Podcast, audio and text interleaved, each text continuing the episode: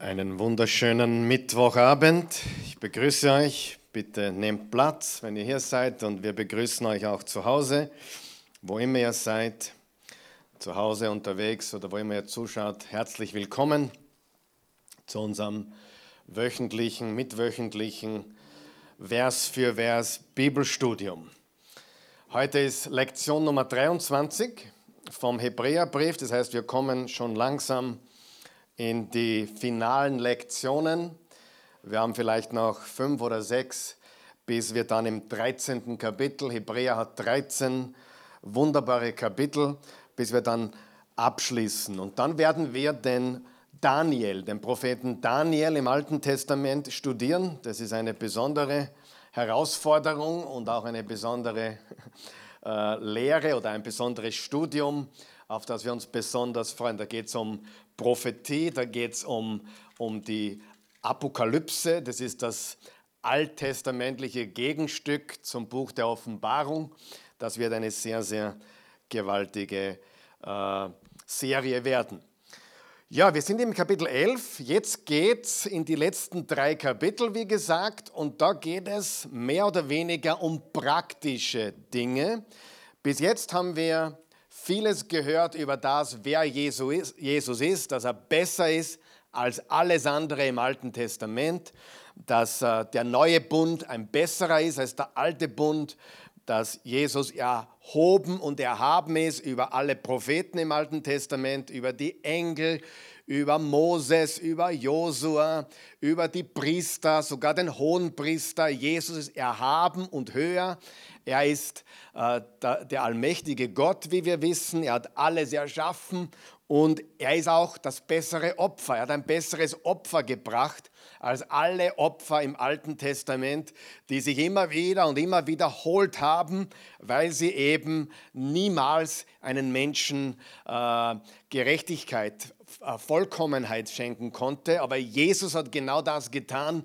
Er hat gesagt, es ist vollbracht und damit haben die ganzen Opfer des Alten Testaments ein Ende gefunden. Nie wieder brauchen wir äh, als Christen schon gar nicht oder die Juden, äh, niemand braucht mehr ein Tieropfer darbringen, denn Jesus Christus hat das letzte Finale ein für allemal Opfer dargebracht und somit auch den neuen und besseren Bund eingeläutet.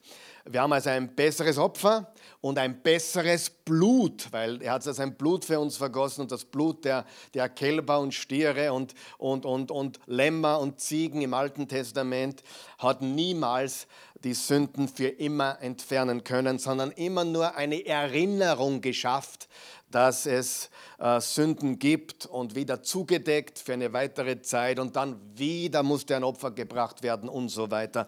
Und der Hohepriester musste einmal im Jahr ins Allerheiligste gehen, um dort für das Volk zuerst für die eigenen Sünden zu sühnen und dann für, äh, für die Sünden des ganzen Volkes. Und die Bibel sagt, als Jesus am Kreuz starb, ist der Vorhang im, im Tempel, der zum Allerheiligsten führte, von oben nach unten zerrissen. Warum von oben nach unten? Weil Gott es getan hat, nicht von unten nach oben, dass der Mensch es getan hätte, sondern von oben nach unten. Nur Gott hat es getan und somit haben wir keine Barriere mehr, kein Hindernis mehr, kein Zaun mehr, kein Vorhof, innerer Hof äh, und so weiter, sondern wir können alle direkt mit Ehrfurcht in die Gegenwart Gottes treten. Ist das nicht wunderbar?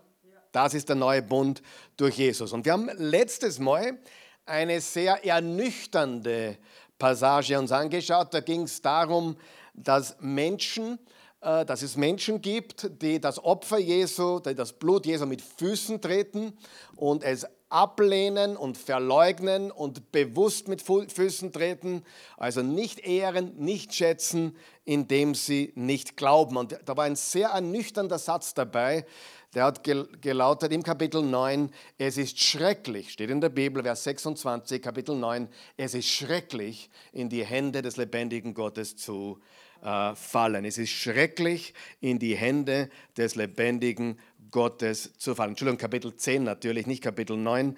Es ist schrecklich und Vers 31, Kapitel 10, Vers 31, es wird schrecklich sein, dem lebendigen Gott in die Hände zu fallen. Natürlich ist es schrecklich für jemanden, der Jesus ablehnt, bewusst sagt, ich brauche dich nicht. Ich meine, wer will so schon sterben? Niemand von uns will so sterben. Und wenn jemand wirklich äh, Jesus mit Füßen tritt, dann fällt er in die Hände Gottes. Und das ist eine schreckliche Sache für alle Feinde Gottes, für alle Gegner Jesu. Aber wir haben gesagt, es ist eine herrliche, wunderbare Sache, in die Arme des liebenden Vaters zu fallen. Halleluja. Und wir Menschen dürfen entscheiden, ob wir in die Hände des lebendigen Gottes fallen oder ob wir in die Arme des liebenden Vaters fallen. Die Frage ist nicht, ob Gott gut ist Gott ist gut. Die Frage ist nicht, ob Gott Liebe ist, er ist die Liebe. Die Frage ist, sind wir sein Gegner oder sind wir sein Freund? Wenn wir Gegner Gottes sind, fallen wir in die Hände Gottes, das ist schrecklich. Wenn wir aber Gott lieben und ihm glauben, dann fallen wir in die Arme des liebenden Vaters. Gott ist immer derselbe, gestern, heute und in aller Ewigkeit. Und vergisst es nicht. Das wird uns auch ein bisschen nüchtern halten, wenn wir uns das merken. Es ist schrecklich in die Hände des lebendigen Gottes zu fallen, wenn wir ihn nicht ehren, wenn wir sein Opfer nicht äh, wirklich feiern, sondern mit Füßen treten. Heute kommen wir ins elfte Kapitel. Bevor wir das tun, möchte ich äh, aus Jakobus 1, Vers 17 bis 18 was lesen. Das ist zusätzlich heute, weil ich einfach euch ein bisschen ermutigen möchte heute am Anfang, nämlich im Jakobus 1, Vers 17 bis 18 steht, vom Vater der Himmelslichter kommen nur gute und vollkommene Gaben. Bei ihm gibt es keine Veränderung, auch nicht den Hauch eines Wechsels. Aus, freien Lieb, aus freiem Liebeswillen hat er uns durch das Wort der Wahrheit, Wort der Wahrheit, das ist mein Gedanke heute, Wort der Wahrheit, neues Leben geschenkt, damit wir gewissermaßen die ersten Geschöpfe seiner neuen Schöpfung wären.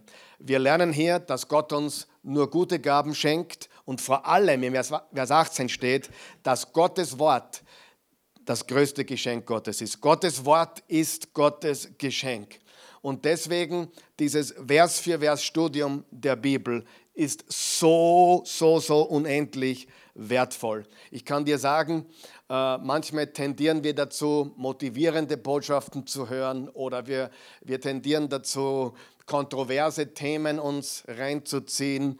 Aber Vers für Vers Bibelstudium ist so wertvoll und du machst dir damit selbst das, groß, das größte Geschenk überhaupt, wenn du ein Student, ein Vers für Vers Schüler bist des Wortes Gottes.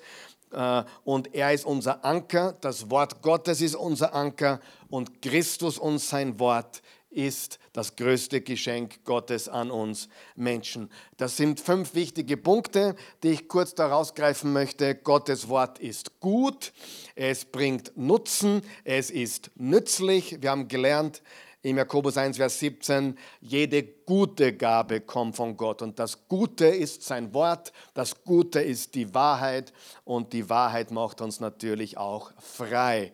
Dann Gottes Wort ist vollkommen. Wir haben äh, gelernt, dass es unfehlbar ist, dass es immer richtig ist, dass es sich nie verändert. Es führt dich immer in die richtige Richtung. Es ist perfekt. Es ist genau, was du brauchst. Also das Wort Gottes zu studieren ist genau, was du brauchst. Drittens, Gottes Wort ist wahr, haben wir schon gesagt. Die Wahrheit macht uns frei. Und er sagt im Vers 18 von Jakobus 1, das Wort der Wahrheit. Johannes 8, Vers 31, ihr werdet die Wahrheit erkennen und die Wahrheit wird euch frei machen. Das vierte, Gottes Wort ist unwandelbar. Ähm, du kannst dich voll auf Gottes Wort verlassen, du kannst dich anlehnen, weil er sich nie verändert und das Wort Gottes unser Anker ist, unser Fels ist. Und fünftens, Gottes Wort ist die Quelle des Lebens. Es ist äh, unser Lebensquell, es ist lebensspendend. Also es ist gut, es ist vollkommen, es ist wahr, es ist unwandelbar, es verändert sich nicht und es ist die Quelle des Lebens und die Quelle der Kraft. Und deswegen lieben wir es, das Wort Gottes zu studieren. Jetzt gehen wir zu unserem heutigen Text, obwohl ich den letzten Vers von letztes Mal, nämlich Vers 39 aus dem 10. Kapitel, noch mitnehmen möchte. Also wir werden Vers 39 aus dem vorhergehenden Kapitel mitnehmen. Ist das okay? Wer von euch weiß, dass die Bibel nicht, sage mir nicht, mit in Kapiteln geschrieben wurde? Wer hat das gewusst? Das war eine lange Wurst wie ein Brief, also kein Kapitel. Die Kapitel wurden später von Menschen äh, eingefügt und auch die Verse ist eine super Sache. Warum? Damit wir finden können, was wir suchen, richtig? Wir hätten es ziemlich schwer, wenn der Hebräerbrief nur eine Wurst wäre. Der Content wäre derselbe, der Inhalt wäre derselbe nur wir hätten eine schwierige Zeit, all die Dinge zu finden. Und so hat man eben Kapitel und Verse hinzugefügt, damit der Prediger, wer immer das ist, sagen kann, gehen wir zu Kapitel 4, Vers 16. Und sonst müssten wir ständig suchen, aber das hat es sehr leicht gemacht. Aber nicht vergessen, das Wort Gottes ist inspiriert 100 Prozent. Die Kapitel und Verse nicht. Das, das, aber sie sind trotzdem gut. Also äh, hätte auch anders aufgeteilt werden können. Und manchmal liest man die Bibel und denkt sich, aha, warum fangen jetzt ein neues Kapitel an? Es geht eigentlich nahtlos weiter. Wäre gescheiter gewesen, das Kapitel hätte woanders angefangen. Äh, nicht vergessen, die Kapitelverse sind super, dass sie da sind, sind aber nicht inspiriert, aber eine große Hilfe. Macht das Sinn, was ich sage? Sehr wichtig, okay?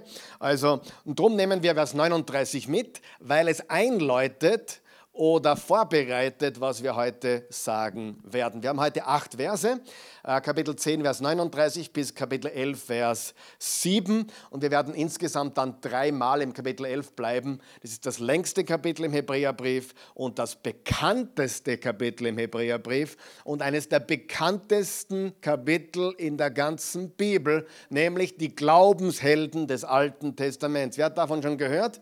Vom Kapitel 11, ja, Hebräerbrief. Und und das ist eine coole Sache. Er darf ruhig durch die Gegend sausen, wann er will. Es ist überhaupt kein Problem, solange er nicht in die Steckdose greift. Vers 39. Da steht, Kapitel 10, Vers 39. Doch wir gehören nicht zu denen, die sich abwenden. Doch wir gehören nicht zu denen, die sich abwenden und so in ihr Verderben rennen. Wer rennt in sein Verderben? Der Jesus ablehnt der das Opfer und das Blut mit Füßen tritt. Heißt es, wenn ich lüge, dass ich sein Opfer mit Füßen trete? Nein. Wenn ich stehle, auch nicht. Wer weiß, wir tun alle Lügen, stehlen und hin und wieder andere Sachen. Wer weiß das? Und Gott sei Dank verlieren wir deswegen unser Heil nicht. Wir kehren um, wir tun Buße, bitten um Vergebung und machen es besser, richtig? Was bedeutet es, zu sündigen, Jesus mit Füßen treten? Einfach zu sagen, Jesus, ich vertraue dir nicht, ich will dich nicht. Ich habe das Evangelium gehört, vielleicht als Kind oder wann auch immer, aber es interessiert mich nicht. Lass mich in Ruhe. Das wäre, Jesus mit Füßen zu treten. Aber das tun wir nicht, wenn wir eine Sünde begehen, sondern wenn wir Jesus ablehnen.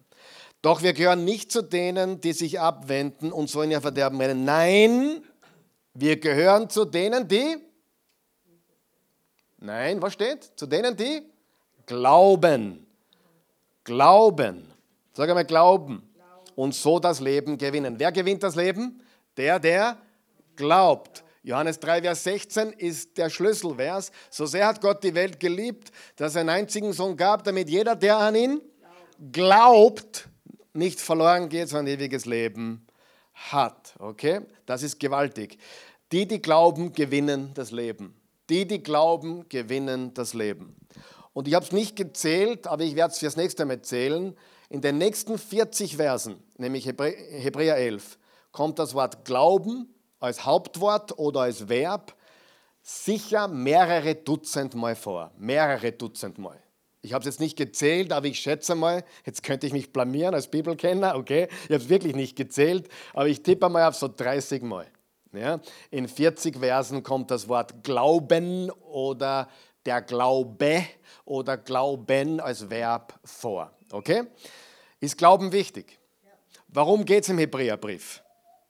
Da geht es um die Sünde des Unglaubens bzw. den Glauben. Was war die große Gefahr der Hebräer?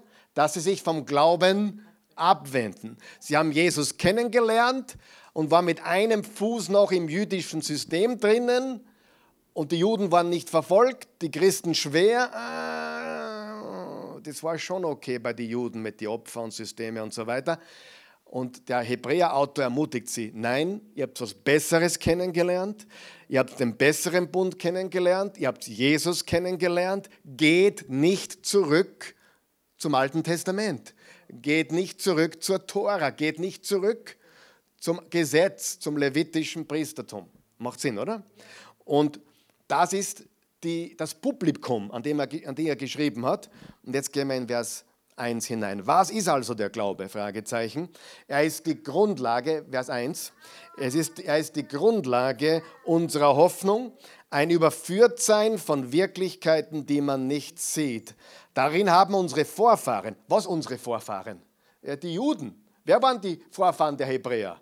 Abraham, Isaac, Jakob und Co. Also die Vorfahren bis zu Adam zurück, Noah und so weiter, Abel etc. Äh, darin haben unsere Vorfahren gelebt und die Anerkennung Gottes gefunden. Wie haben sie Anerkennung gefunden? Durch den Glauben. Vers 3. Aufgrund des Glaubens verstehen wir, dass die Welt durch Gottes Befehl entstand, dass also das Sichtbare aus dem Unsichtbaren kam. Aufgrund des Glaubens brachte Abel ein besseres Opfer dar als kein. Deshalb nahm Gott seine Gaben an und stellte ihm das Zeugnis aus, vor ihm bestehen zu können. Durch seinen Glauben redet er heute noch, obwohl er doch gestorben ist. Aufgrund des Glaubens wurde Henoch von Gott aufgenommen, ohne zu sterben. Niemand konnte ihn mehr finden, weil Gott ihn weggenommen hatte. Bevor die Schrift von diesem Geschehen berichtet, stellt sie ihm das Zeugnis aus, dass er sein Leben dass sein Leben Gott gefallen hatte. Aber ohne Glauben ist es unmöglich, Gott zu gefallen. Wer zu Gott kommen will, muss glauben, dass es ihn gibt und dass er die belohnt, die ihn aufrichtig suchen. Aufgrund des Glaubens baute Noah eine Arche, um seine Familie zu retten. Er gehorchte der göttlichen Weisung in ehrfürchtiger Scheu, obwohl von dem angeordneten Unheil noch nichts zu sehen war.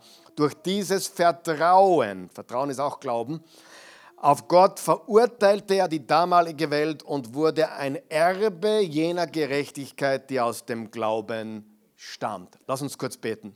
Himmlischer Vater, wir danken dir für diese gewaltige Passage heute Abend und wir bitten dich, dass du uns Einsicht schenkst und Erkenntnis schenkst.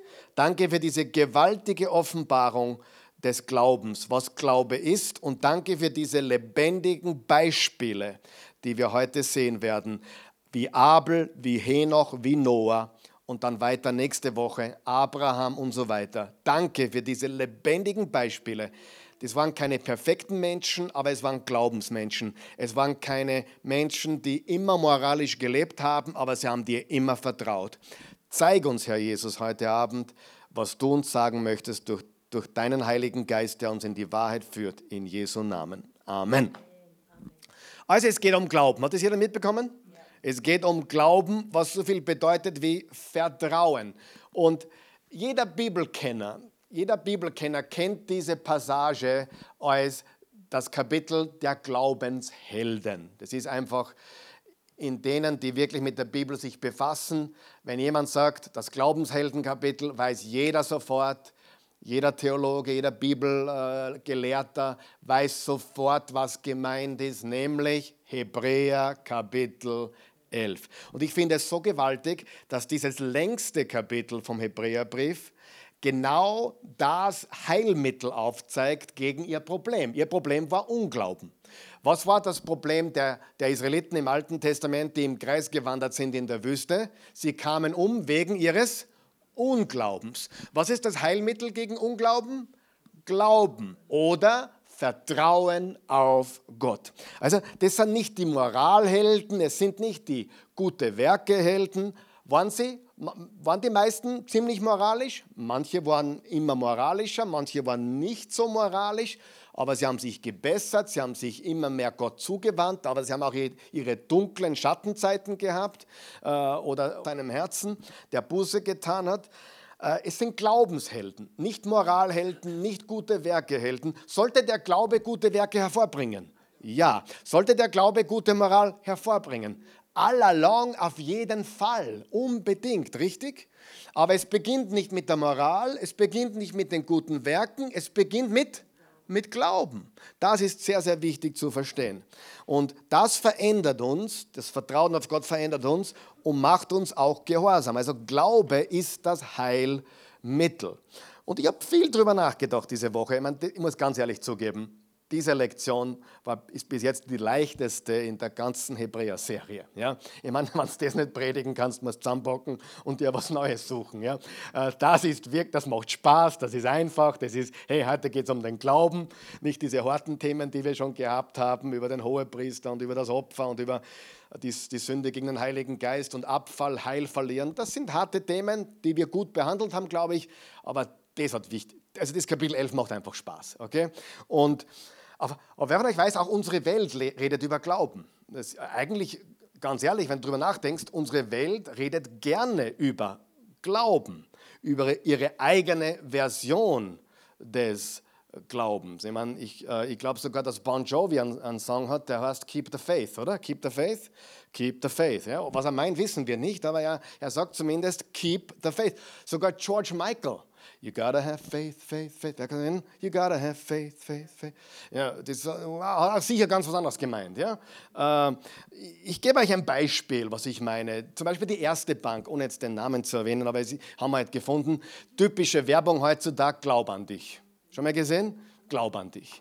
Ähm, Freunde, das ist typisch Weltzeitgeist heute. Richtig, hundertprozentig. Dieser Glaube an dich selber, die Welt ist nicht anti-Glauben, aber sie ist anti-Christus-Glauben. Und dieser Glaube, ich bin mir sicher, dass es Christus ist. Der Glaube der Welt ist so ambivalent, so mehrdeutig. Die, die haben auch gar nicht wirklich, äh, äh sie können es auch nicht, oft gar nicht beschreiben, was sie wirklich glauben. Aber Hauptsache, du hast dann Glauben. Ich, ich habe meinen Glauben, du hast deinen Glauben und ich kenne viele, die ich nenne Glaubensbastler. Ja, die sie eigenen Glauben zusammengebastelt haben. Ich meine, ich, der Eugen kennt ihn, ich kenne ihn, wir kennen ihn alle, also intern kennen wir ihn sehr gut aus früheren Zeiten. Äh, ein Steirer, den ich, den ich, sehr mag, ich mag ihn, ich bin halt äh, im Glauben noch nicht durchgedrungen bei ihm. Aber der hat mir wörtlich gesagt, ich, ich glaube viel an Gott, aber was der, der, der hat halt den Glauben, dass er äh, eigentlich glaubt an sich und sein Ego. Und er hat in Wirklichkeit, sie, hat man sogar selber gesagt, ich habe mir meinen eigenen Glauben zurechtgerichtet. Wörtlich. Ich habe mir meinen eigenen Glauben zurechtgerichtet. Wer hat sowas ähnliches schon mal gehört in dieser Welt, in der wir leben? Ja? Hört man ja. Und der hat wirklich eine Mischung aus Buddhismus, ein bisschen Katholizismus ist auch noch drinnen irgendwo von der Kindheit. Äh, viel New Age mit Karma und Reinkarnation.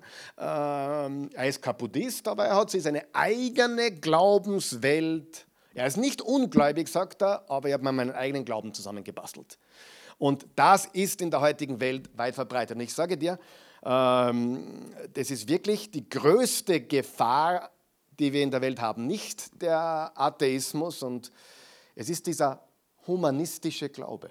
Dieser, der, den Menschen sich selber, an sich selber, ist ein humanistischer Glaube. Es ist der, eine humanistische Form von Glauben, wenn du so möchtest. Und äh, wenn du mit erfolgreichen Menschen redest heute, sei positiv, glaub, glaub an dich, glaub an das Beste, glaub an den Erfolg. Richtig? Das ist weit, weit, weit verbreitet und äh, äh, Glaube, Glaube an sich selbst oder ein überzogenes Selbstvertrauen. Frage, ist das nicht ein süßes Bild von diesem Kind da? Es gibt die gleiche Werbung auch mit Teenager, glaub an dich, junge Menschen, glaub an dich. Aber wenn ich mir das Bild hier vor Augen, äh, für ich sehe es noch da hinten zufällig, ja, äh, vorne haben sie mir schon weggetan, aber macht nichts. Aber wenn du dieses Bild siehst, vielleicht kann man es nochmal einblenden, wenn es geht, äh, dieser, dieser Glaube an, an dich selbst. Ich meine, es ist ja schon was Wahres dran, oder? Es ist ja, ist ja gut, wenn unsere Kinder ein gesundes Selbstvertrauen haben, oder? Na, natürlich, ich meine, wir, wir, wollen ja nicht, dass sie äh, sich selbst, selbst äh, verachten oder, oder überhaupt nicht an ihre Talente und Gaben, die Gott ihnen geschenkt hat, glauben. Das ist ein großer Unterschied. Ob ich an die Talente und Gaben und Dinge glaube, die Gott mir geschenkt hat, oder ob ich mich in den Mittelpunkt stelle an das Objekt, ich glaube an mich. Das ist ein großer Unterschied, oder? Sieh, ich habe meine Gaben, Talente und Fähigkeiten demütig angenommen und ich glaube, ich bin mir sicher sogar, weil Glaube ist für mich eine Gewissheit, ich kann gut reden. Ich kann die Bibel gut zerlegen. Ich, glaub, ich glaube an meine Gaben, versteht ihr? Ist doch was Gutes, oder? Und ich glaube auch, dass ich ein guter Ehemann bin oder zumindest immer besserer. Also, also wir sehen, das ist ja nicht, dass wir überhaupt nicht ein gesundes Selbstvertrauen haben sollten, sondern diese humanistische Form des Glaubens an sich selber und das Positive, die Energie oder wie man es auch nennt, das ist das Problem. Wenn du schon bei einer Graduierungsfeier warst, in Amerika war ich bei einigen eingeladen, äh, so Graduierungsfeiern, aus der, wo die mit der Mütze, kennst du das, und, und wo sie, wo, da wird immer ein Sprecher eingeladen, meistens ein sehr erfolgreicher oder jemand, der von, der, von diesem College oder der Universität graduiert ist. Und die, die reden, im, da, weißt, da weißt eh ungefähr, was kommt. Glaub an dich, mach was aus deinem Leben äh, ja, und so weiter. Nicht schlecht an und für sich. Aber wenn der Mensch im Mittelpunkt steht und nicht Gott, dann ist es eine humanistische Form des Glaubens oder Motivationsreden und hier ist das Problem. Vieles ist sehr, sehr, sehr an der Grenze zu dem, was die Bibel sagt, aber doch nicht. Wisst ihr, was ich meine? Und deswegen ist es eine größere Bedrohung, meiner Ansicht, als der Atheismus oder sagen, ich glaube an überhaupt nicht an Gott, weil diese Menschen ja doch an ein Universum glauben oder oft, oft zumindest oder an eine Energie. Aber der Glaube Irgendein Glaube ist eigentlich hoch im Kurs in der Welt. Glaub an dich. Glaub an das Positive. Glaub an die Energie. Glaub ans Universum oder glaub an whatever. Oder, und die Menschen haben auch überhaupt kein Problem, wenn du sagst, ich habe hab meine Religion, hab du deine. Aber in dem Moment, wo du sagst, ich weiß, dass mein Glaube der eine wahre und lebendige Gott ist, dann kriegst du natürlich Gegenwind. Ja, das ist klar. Und das ist die Zeit, in der wir leben. Das ist der Zeitgeist. Biblischer Glaube hat nicht damit, dass wir in uns gehen oder in uns schauen, sondern dass wir nach etwas außerhalb von uns schauen, nämlich jemand außerhalb von uns. Nicht wir sind die Quelle, sondern die Quelle ist außerhalb von uns. Natürlich, als Jesus-Nachfolger lebt er in uns, aber Gott, wir, unsere Quelle ist nicht wir, sondern außerhalb, eine externe Quelle. Versteht ihr, was ich sage? Das ist sehr, sehr wichtig. Und ich gebe jetzt offen was zu. Bis vor fünf, sechs, sieben Jahren ist es mir noch passiert, dass ich Menschen traf und ich glaubte, die, die glauben mehr so wie ich. Und damit draufkommen, die glauben überhaupt nicht wie ich. Das sind richtige Esoteriker, die, die wie gesagt, ans Universum. Ist man, ich war schon 13 Jahre Pastor und ich bin immer noch hineingetapft manchmal dass das war so ähnlich, was der mir gesagt hat. Versteht ihr, was ich meine? So ähnlich, dass es sogar mich als, als Pastor, der 500 Sonntagspredigen am Buckel hatte damals oder mehr, äh, getäuscht war. Wie soll jetzt ein normaler 0815 Christ, entschuldige den Ausdruck, das meine ich nicht so, aber ein gewöhnlicher äh, äh Jünger Jesu oder Nachfolger, Gläubiger oder Frischer den Unterschied kennen zwischen was manche New Ager erzählen mit ihrem Jesusbewusstsein oder was auch immer und der, der wahren Jesusbotschaft. Und das ist die größte Bedrohung des Christentums heute. Ich würde sagen, in den 80er Jahren war es vielleicht der Atheismus oder 70er Jahren. Überhaupt nicht an Gott zu glauben. Heute ist es diese Vermischung von allen möglichen Glaubensrichtungen in einem und, und jeder macht sein eigenes. Und, und die New Age-Bewegung tut ja nicht einmal mehr sich New Age-Bewegung bezeichnen, das ist ein Mischmasch aus Esoterik und, und alles kom das ist so schwierig da, da zu definieren, was die eigentlich wirklich glauben, aber sie glauben. Und es ist nicht biblischer Glaube. Habe ich jetzt verloren oder geht es noch? Ja gut, passt noch, okay. Äh, es geht um ihn und nicht um uns. Der Schlüssel ist, wir haben ein Objekt unseres Glaubens. Bei Objekt meine ich natürlich eine Person, die ist Gott.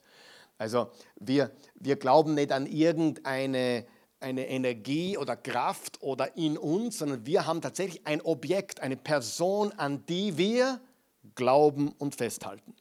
Und das wollen wir heute tun. Wir wollen heute zwei Dinge kurz anreißen, nämlich was ist Glaube, Vers 1 bis 3. Und dann schauen wir uns drei Beispiele an, die wir gelesen haben in Verse 4 bis 7, nämlich Abel, Henoch und Noah.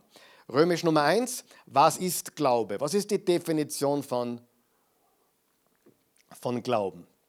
Erstens, es ist eine Grundlage. Wir haben jetzt da gelernt, im Vers 1, was ist also der Glaube? Er ist die Grundlage. Sag einmal Grundlage.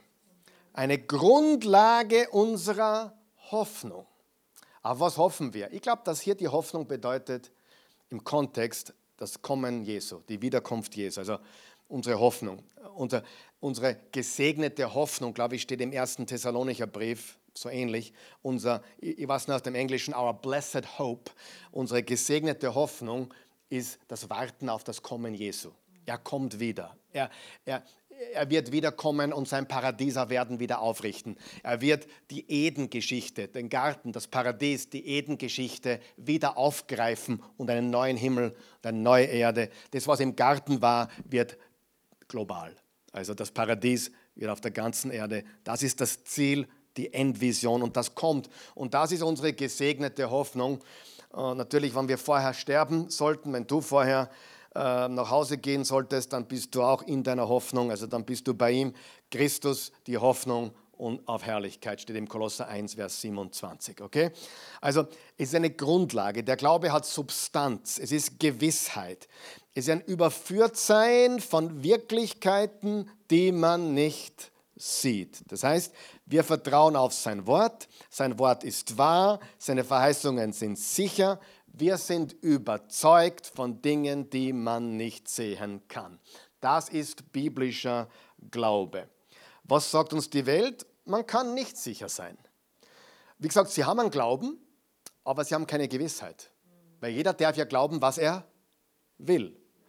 Okay? Sie haben schon einen Glauben, aber sie haben nicht diese Gewissheit, die der christliche oder der Christusglaube mit sich bringt. Was haben wir im Römer 8 gelesen, Vers 28, jetzt zwei Sonntage hintereinander oder drei sogar. Eines aber wissen wir. Denen, die Gott leben, dient alles zum Besten. Wissen wir das? Was ist Glaube? Wir wissen es. Wir wissen, dass es so ist. Es ist eine Substanz und, und, unser Glaube steht im Widerspruch zu dem, was die Welt uns lehrt. Jetzt passt bitte gut auf, was ich sage. Du kannst, und ich weiß, dass das stimmt, du kannst mit den Menschen reden da draußen, der Eugen weiß das, wir waren ja selber unterwegs, viele Jahre in dieser Szene, Motivationsszene, ähm, da, da ist sehr viel New Age-Ding drinnen, sehr viel dieser Esoterik auch drinnen äh, viel von diesen Law of Attraction Sprechern und, und Secret, habt ihr schon, kennen Sie das? Das sind alles so, so esoterische Bücher und da tummeln, sich, da tummeln sich die Bühnen auf der Welt mit solchen Reden. Und da musst du schon mal zehn Minuten hinhören und, und, und ein gutes, geschultes Bibelverständnis haben, dass du den Unterschied kennst zwischen dem, was der verzapft oder sagt und dem, was die Bibel wirklich lehrt. Ehrlich, das ist manchmal nicht so einfach auf den ersten Blick. Und äh, ich kenne Christen, die sind definitiv getäuscht worden von solchen Personen. Äh, ob die Person jetzt gute Motive hat oder weniger gute, will ich nicht beurteilen. Äh, ich glaube, dass Satan dahinter steht und diese Menschen einfach führt und lenkt und regiert. Und er, der es ist, der dieses Samenkorn von Unwahrheit und Täuschung in die Welt trägt. Und pass einmal auf, wenn ich was täuschen will, dann mache ich es so ähnlich wie die Wahrheit wie nur möglich wenn ich einen 100-Euro-Schein fälschen soll, äh, was man nicht tun, ja, äh, ja, dann, ich habe jetzt vor kurzem eine Geschichte gehört, wirklich hat mir jemand zugetragen, dass er einen Geldfälscher kennt, der hat dann die 100-Euro-Noten um 50 Euro pro Stück verkauft. Also da wird, das ist schrecklich, ja. habe ich zufällig gehört. Also ich bin da, das, das gibt es tatsächlich. Aber eine Fälschung, du fälschst keinen 300-Euro-Schein. Warum? Weil es ihn nicht gibt und du fälschst das, was echt ist und du fälschst es so nahe wie möglich. Wenn jemand sagt, es gibt keinen Gott, dann weißt du sofort, der glaubt was anderes wie du, oder? Aber wenn jemand hereinkommt, sich christlich gibt, sich biblisch verhält, liebevoll und, und, und, und kind und nett. Und sagt, ja, Jesus hin und Jesus her. Und dann plötzlich kommt das Wort Bewusstsein. Ist noch nicht schlimm, aber schau mal, die erste Glocke, die läutet. Weißt du, was ich meine? Sollten wir ein Bewusstsein haben? Ja, ein Christusbewusstsein, aber was da, da, gibt so Schlag. So, da, plötzlich hör, wirst du hellhörig auf kleine Aussagen, äh, die noch nicht beweisen, er, dass, er, dass er falsch liegt, aber die schon. Was meinst du mit Bewusstsein? Da frage ich nach, was meinst du damit? Und dann bin ich am Thema und dann weiß ich, was der Mensch glaubt. Ja? Und also manchmal muss man sich unterhalten. Ich habe sogar jemanden eine Dreiviertelstunde zu, zugehört. Eine Top-Rede, die klang sehr biblisch über Leadership und Motivation. Und ich war mir nicht sicher. Ich dachte, es ist ein Glaubensbruder. In Amerika war das. Ich dachte, es ist ein Glaubensbruder. Und dann am, am Essenstisch, die Kommunikation, habe ich drei Fragen gestellt und ich war und habe sofort gewusst, na, der meint was anderes und, und das, ist eine, das ist was anderes. Ist, er, hat, er hat den Christus als Person und Auferstandenen abgelehnt. Das war meine Frage. Ich habe eine Geheimfrage, die macht immer alles klar. Wer ist Jesus für dich? Wenn du diese Frage einem Menschen stellst, das ist die fieseste Frage, die es gibt. Das ist auch die, die liebevollste Frage, die es gibt. Aber es ist auch die fieseste Frage, die es gibt. Weil, wenn ich dich frage, wer ist Jesus für dich? Als Jesus-Nachfolger wirst du sagen, der Sohn Gottes, mein Retter, mein Herr und Erlöser. Alles klar?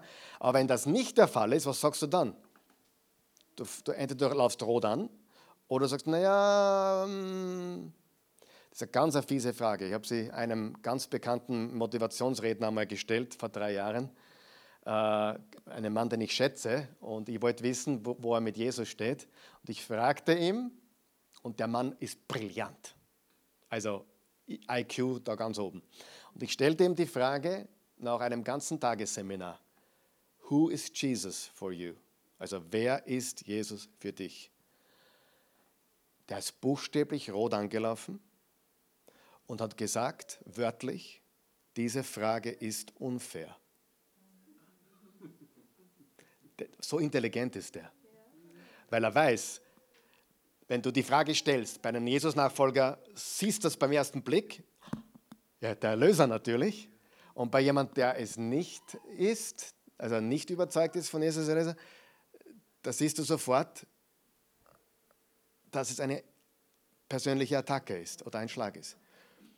Also diese paar Worte tun immer scheiden, immer. Du kannst nicht jemanden fragen, der, der Mensch braucht nicht einmal eine Antwort geben und du siehst es. Wer ist Jesus für dich? Fünf Worte, glaube ich, oder? Damit kannst du jeden aufmachen und weißt, ob er links oder rechts steht. Immer. Innerhalb von Sekunden. Richtig? Okay. Gut. Also, und auch dieser Mann, den ich sehr schätze, hat viel über Glauben geredet. Sogar der ganze Abend war, hat darüber ge, das Thema war, er glaubt an Gott und, und, Gott hat ihm geholfen und Gott hat ihm auch geholfen, seine Krankheit jetzt gut durchzustehen und so weiter. Aber die Frage nach dem, wer Jesus ist, hat den Abend verdorben. Das ist jetzt keine Lüge, was ich sage. Am nächsten Tag ist er abgeflogen nach äh, Kasachstan. Das war seine nächste Station. Und äh, ein paar Leute sind noch am Tisch geblieben und auch sein Begleiter aus Serbien hat auch im gleichen Hotel geschlafen mit ihm und hat am nächsten Tag noch Frühstück gehabt. Und der hat mir dann gesagt, er hat ganz schlecht geschlafen. Nicht, dass ich das jemandem wünsche, aber hey, wenn eine Frage sowas auslöst, an der Person muss doch was dran sein, oder? Hey, wenn ich dich frage, na, wer ist Buddha für dich, dann, dann, dann ey, man, da, da stößt sich niemand dran, oder?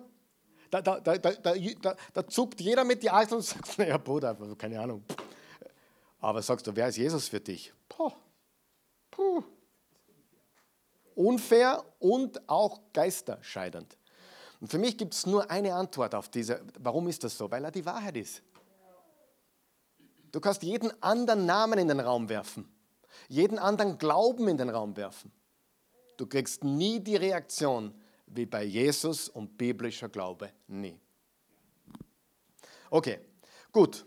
Jetzt habe ich mich ein bisschen in einen Strudel hineingeredet, wollte ich nicht, aber vielleicht war es ja gut für jemanden. Die Welt verachtet Menschen, die Gewissheit haben. Wenn du sagst, ich bin gewiss, Jesus ist der einzige Weg, du bist, du bist nicht jedermanns Freund. Wenn du was sagst, hey, wir haben uns alle lieb und wir lassen alle das, was sie wollen, glauben, glauben wollen. Wir lassen es ihnen. Hey, die Leute die freuen sich, du bist ihr Freund, der, der ist ja ganz tolerant, der lässt alle einfach glauben, was sie glauben. Probier es einmal, du wirst sehen, es ist.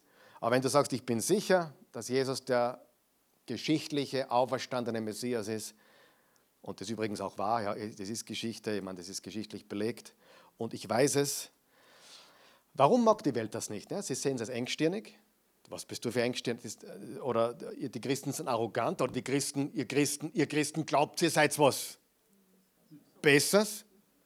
Richtig? Aber das ist überhaupt nicht die Botschaft. Jesus ist was Besseres. Nicht wir. Er ist der Beste. Und das ist die Botschaft.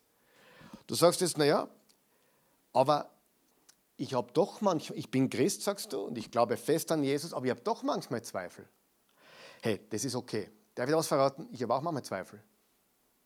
Das heißt nicht, dass ich äh, jetzt an den Zweifeln zugrunde gehe, aber ich habe manchmal ehrliche Fragen. Hast du noch nie Glaubenszweifel gehabt? Ich schon. Aber weißt du was? Wir gehen damit um, richtig um. Wir, wir vertrauen Gott und, und, und es ist menschlich zu zweifeln, weil wir in einer gefallenen Welt leben und was du nicht sehen kannst. Wir haben ja Gott nicht gesehen, oder? Und Zweifel sind manchmal einfach da. Das ist ganz normal, aber das ist nicht Unglauben, sondern es sind einfach ehrliche Fragen und einfach Momentaufnahmen, richtig? Ja? Ich meine, ich weiß, die Christi liebt mich extrem, aber es gab auch so Momentaufnahmen, da habe ich mir gedacht, liebt sie mich wirklich? Und dann frage ich sie und sage, bist, bist deppert? Nein, ich meine, das sagt, das, so würde sie ja nie reden. Ja? Aber ich sage geht es dann nur gut? Natürlich liebe ich dich. Aber meine, meine Zweifel waren unbegründet, aber sie, Dinge schwirren uns durch den Schädel. Stimmt es? Das? das ist ja normal, das ist ja menschlich. Gut. Wie bekommt man diese Gewissheit? Äh, wenn du erstens einmal nicht auf dich selbst äh, fokussiert bist und zweitens, auch wirklich ein Student der Bibel und der Geschichte wirst. Ich sage dir ganz ehrlich, ich bin ein Freund der Geschichte geworden. Ich bin ja früher in Geschichte, Schule überhaupt, war für mich eine Katastrophe, Geschichte auch. Heute liebe ich Geschichte, weil Geschichte kann man nicht ableugnen. Ja? Und, und die Frage ist, ist Jesus auferstanden? Hundertprozentig, es ist geschichtlich belegt. Und wir haben diese Grundlage, wir haben diese Grundlage, obwohl wir ihn nicht sehen, ist unser Glaube unser Fundament und hat Substanz. Das Zweite, es ist der Fokus auf eine Person. Der Glaube ist ein Fokus auf eine Person. Es geht, dar es geht darum, dass wir einer Person vertrauen. Jetzt möchte ich was sagen, was dir vielleicht helfen wird. Ist es wichtig, wie stark dein Glaube ist? Ich sage jetzt etwas, was einige schockieren wird. Ich sage nein. Es ist nicht so wichtig, wie du glaubst. Was hat Jesus gesagt? Wenn euer Glaube nur so groß ist wie ein Senfkorn, das war das kleinste Samenkorn. Wenn euer Glaube nur so groß ist wie ein Senfkorn. Ha? Ist es wirklich nicht so wichtig, wie groß mein Glaube ist? Ja, es ist gar nicht so wichtig. Ich gebe dir vielleicht eine Illustration, die dir helfen wird. Stell dir vor, du bist Hobbypilot, so was das so einmotorige äh, Propellermaschine. Und du bist ein, du, du liebst es zu fliegen. Und du fliegst an der Küste entlang von, keine Ahnung, Kalifornien. Mit deiner einmotorigen Propellermaschine. Und du bist stark im Glauben und denkst dann, naja, ich will da nicht mehr an der Küste entlang fliegen, ich fliege jetzt um nach Japan. Wer weiß, das geht schief. Aber mein Glaube ist stark. Ich glaube, dass ich mit dieser Propmaschine jetzt über den Pazifik fliege nach Japan. Was passiert? Zack. Ein paar hundert Kilometer. Ich kann, keine Ahnung, wie weit die kommen, ich weiß es nicht. Aber wenn da der Sprit ausgeht, bumm, bist weg. Richtig? Es ist egal, wie groß dein Glaube ist an die Propellermaschine, das geht schief. Stell dir vor, du bist aber in Los Angeles und steigst ein in, eines, in einen Jumbo 747. Und du bist voller Angst, aber du hast genügend Glauben, dass du einsteigst. Du hast genügend Glauben, dein Glaube ist klein, aber du hast genügend Glauben zum Einsteigen. Du hast quasi Glauben an den Jumbo wie ein Senfkorn. Du steigst in das Jumbo-Jet ein und der fliegt nach Tokio. Kommst du an? Mit an Sicherheit grenzender, mit an Sicherheit grenzender Wahrscheinlichkeit, oder? Wenn es nicht abstürzt, locker, kommst du sogar noch weiter. Frage, ist es die Größe des Glaubens oder ist es die Größe des Flugzeugs?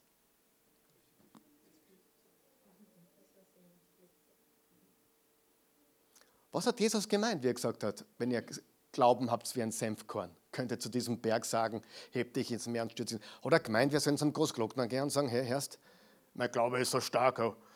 Nein, Schwachsinn. Wenn dein Glaube so klein ist wie ein Senfkorn, aber die Person, an die du glaubst, ist die richtige, nämlich Jesus, dann reicht es, dann kommst du in den Himmel. Und drum Weißt du, drum, es gibt eine Diskussion. Manche werden geheilt, weil sie zu wenig Glauben hatten. Kann nicht stimmen. Kann nicht stimmen. Paulus hatte Glauben und ist nicht immer gesund worden. Äh, manche haben ganz wenig Glauben und werden gesund.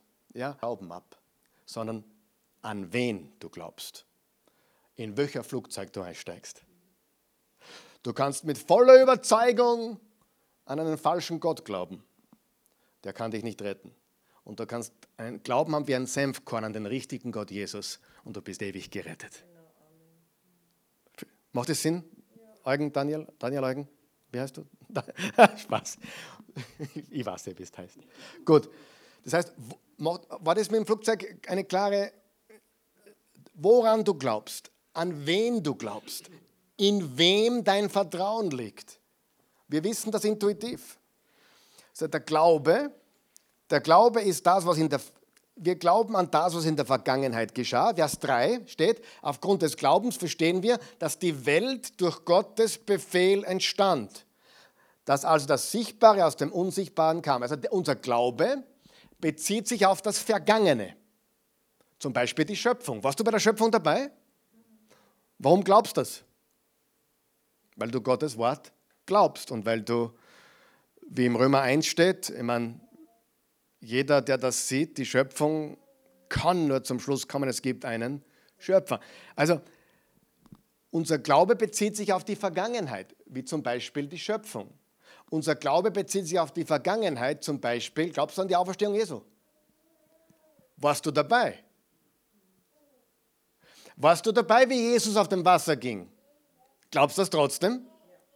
Warst du dabei, wie er Wasser in Wein gewandelt hat? Na, ich auch nicht, aber glaubst du das trotzdem?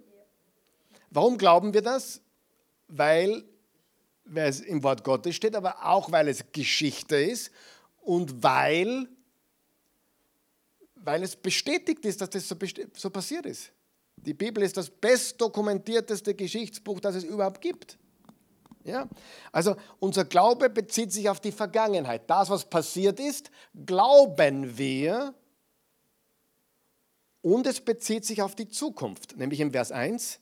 Ein Überseher, äh, er ist die Grundlage unserer Hoffnung. Hoffnung bezieht sich auf die Zukunft.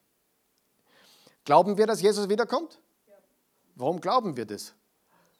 Ja, warum glauben? Warum glaube ich, Jesus kommt wieder? Ich, ist ja noch gar nicht passiert. Warum glaube ich, dass meine Zukunft in Gottes Händen ist, obwohl es so schlimm ausschaut, wenn man sich überlegt, wo wir hingehen und wo die Welt sich hinentwickelt? warum habe ich, obwohl es für unsere Kinder und Kindeskinder nicht rosig ausschaut, trotzdem Zuversicht?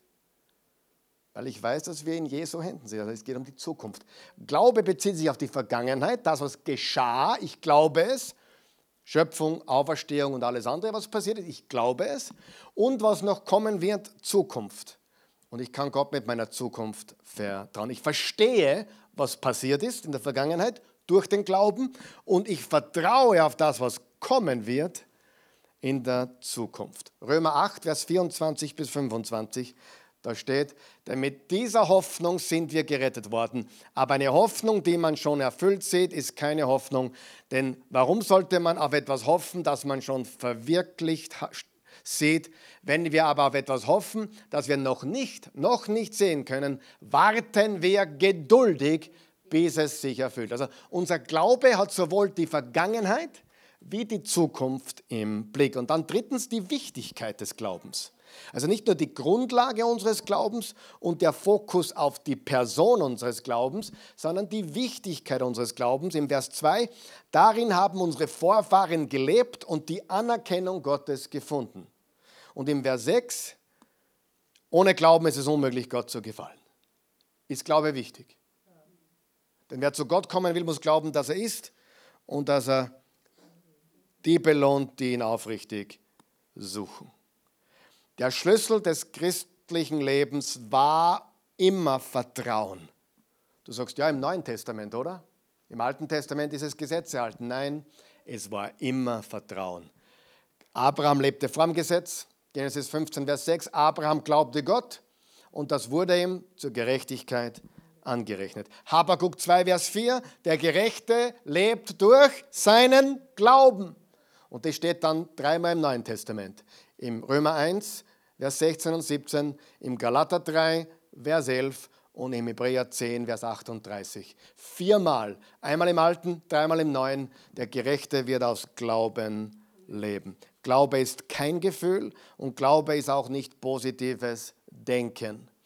Schauen wir uns noch die drei Beispiele an, bevor wir abschließen, nämlich Abel, Enoch und Noah. Warum genau diese drei? Naja, sie sind in der Reihenfolge im Alten Testament. Zuerst kam der Abel, dann kam der Enoch und dann kam der Noah. Aber sie sind auch in einer Reihenfolge, wie Gott uns zeigen will, was Glauben bedeutet. Die drei Personen, Abel, Henoch und Noah, äh, geben uns äh, ein Verständnis für das, was Glauben ist und sie bauen aufeinander auf. Das ist jetzt sehr interessant. Jetzt musst du aufpassen, denn jetzt kommen ein paar Dinge, die vielleicht auch neu für dich sind, aber die extrem, extrem äh, aufschlussreich sind. Schauen wir uns Abel an im Vers 4. Aufgrund des Glaubens, aufgrund des was? Glaubens brachte Abel ein besseres Opfer. Unterstreicht ihr bitte, besseres Opfer da als kein. Wer ist das beste Opfer von allen? Jesus. Deshalb nahm Gott seine Gaben an und stellte ihm das Zeugnis aus, vor ihm bestehen zu können, also gerecht vor ihm zu sein. Durch seinen Glauben redet er heute noch, obwohl er doch gestorben ist. Was lernen wir von Abel? Das ist sehr wichtig, was ich jetzt sage. Welche Art von Opfer brachte Abel? Er brachte ein Blutopfer. Worum geht es im Hebräerbrief? Um, ständig um Opfer, ständig um Blut, richtig? Zuerst die Tieropfer und dann letztendlich das beste Opfer, das finale Opfer, Jesu und sein besseres Blut, das Blut des neuen Bundes. Warum hat Gott dem Abel das Opfer angenommen und keins nicht? Mag Gott Gemüse nicht? Er hat nichts gegen Gemüse, darum geht es nicht. Abel hat bereits gewusst, lange vor dem Gesetz, lange vor Mose und den Priesterdienst, Gott will Blut, Opfer, Leben, Leben. Natürlich bereits vorausschauend auf das Lamm Gottes Jesus. Okay? Und sein Opfer war ein Opfer des Glaubens. Es war ein Schatten für das, was Jesus tun würde. Und keins Opfer hat nicht funktioniert. Was lernen wir? Man kann nicht einfach zu Gott kommen, wie man will. Der kein denkt sich, ich komme mit dem, was ich will. Ist das nicht der Geist der Welt? Nicht, der, nicht nur der Respekt, sondern, sondern ich, ich, ich, ich habe meinen eigenen Gott. Ich komme, wie ich will. Ich, ich komme nicht über Jesus, ich komme über einen anderen Weg. Natürlich ist das respektlos. Natürlich ist das Gott nicht kennen. Aber es geht wirklich darum, dass Gott sagt, hey, es gibt nur einen Weg und das ist das Blut des neuen Bundes, Jesus. Und das ist der Unterschied. Und die anderen Opfer funktionieren nicht. Man kann nicht einfach zu Gott kommen, wie man will. Aber die Welt will genau das. Jeder soll kommen, wie er will. Jedem das Seine lassen.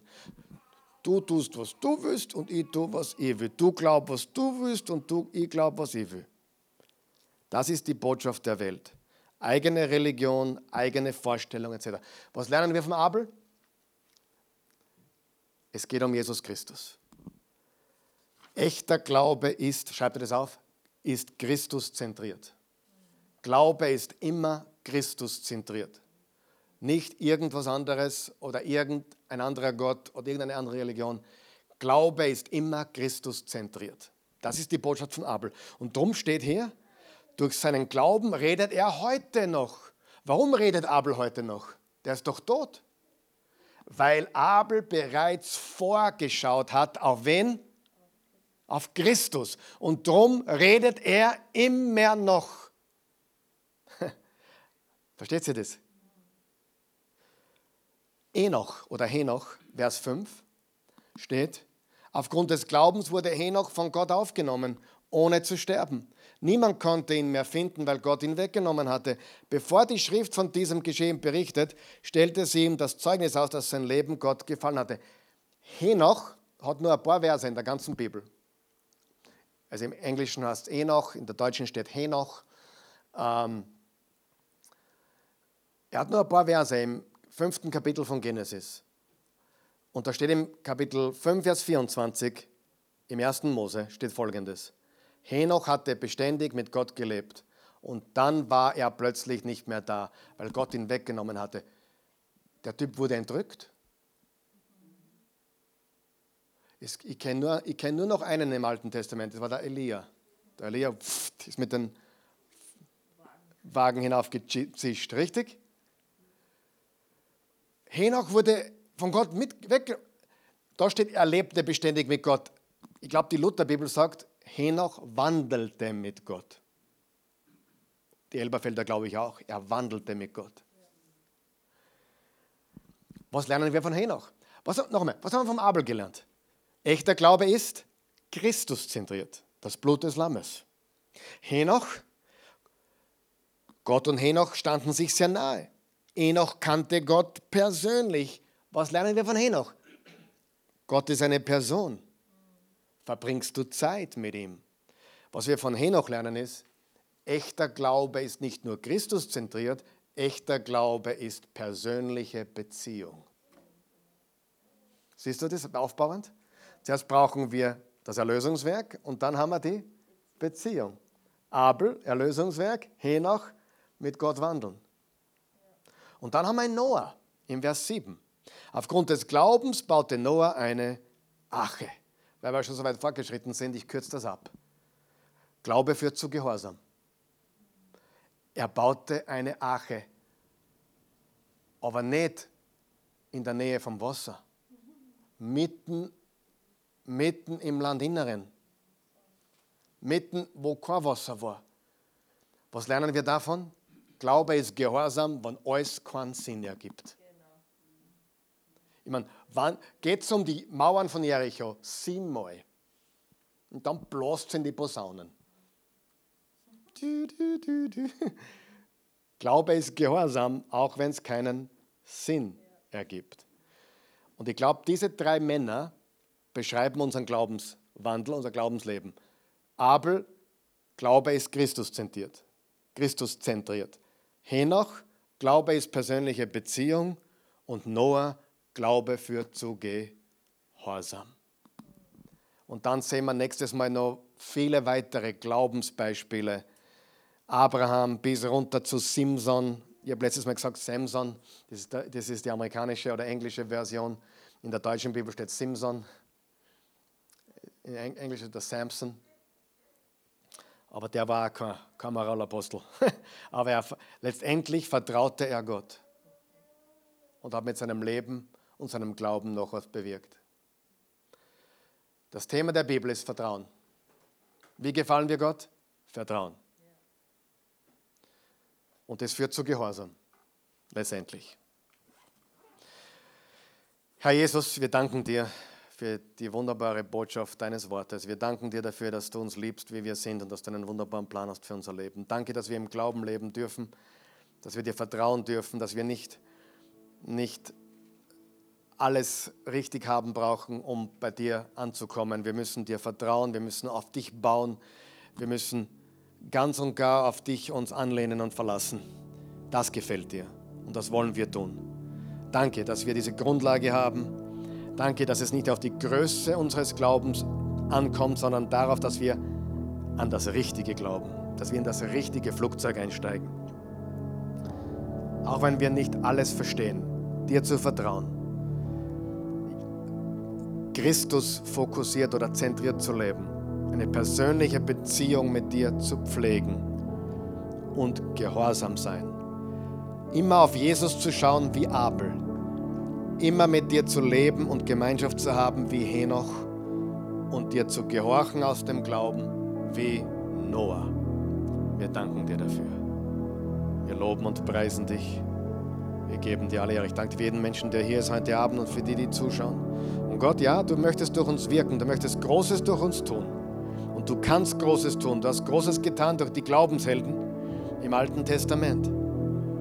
Und Egal, ob wir uns als Helden sehen oder nicht, du möchtest durch uns in der Welt wirken. Und wir wollen dir vertrauen, dass du uns benützt und verwendest, mehr als je zuvor. Wir geben unser Leben dir hin und vertrauen dir ganz. Hilf uns, wie Abel, auf das Blut Jesu zu schauen. Hilf uns, wie Henoch, täglich Gemeinschaft mit dir zu haben, mit dir zu wandeln. Und hilf uns, so wie Noah, zu gehorchen, auch wenn es keinen Sinn ergibt. Wir loben und preisen dich jetzt und für immer. Danke für dein wunderbares, heiliges Wort. Wir lieben es und danken dir dafür. In Jesu Namen. Amen.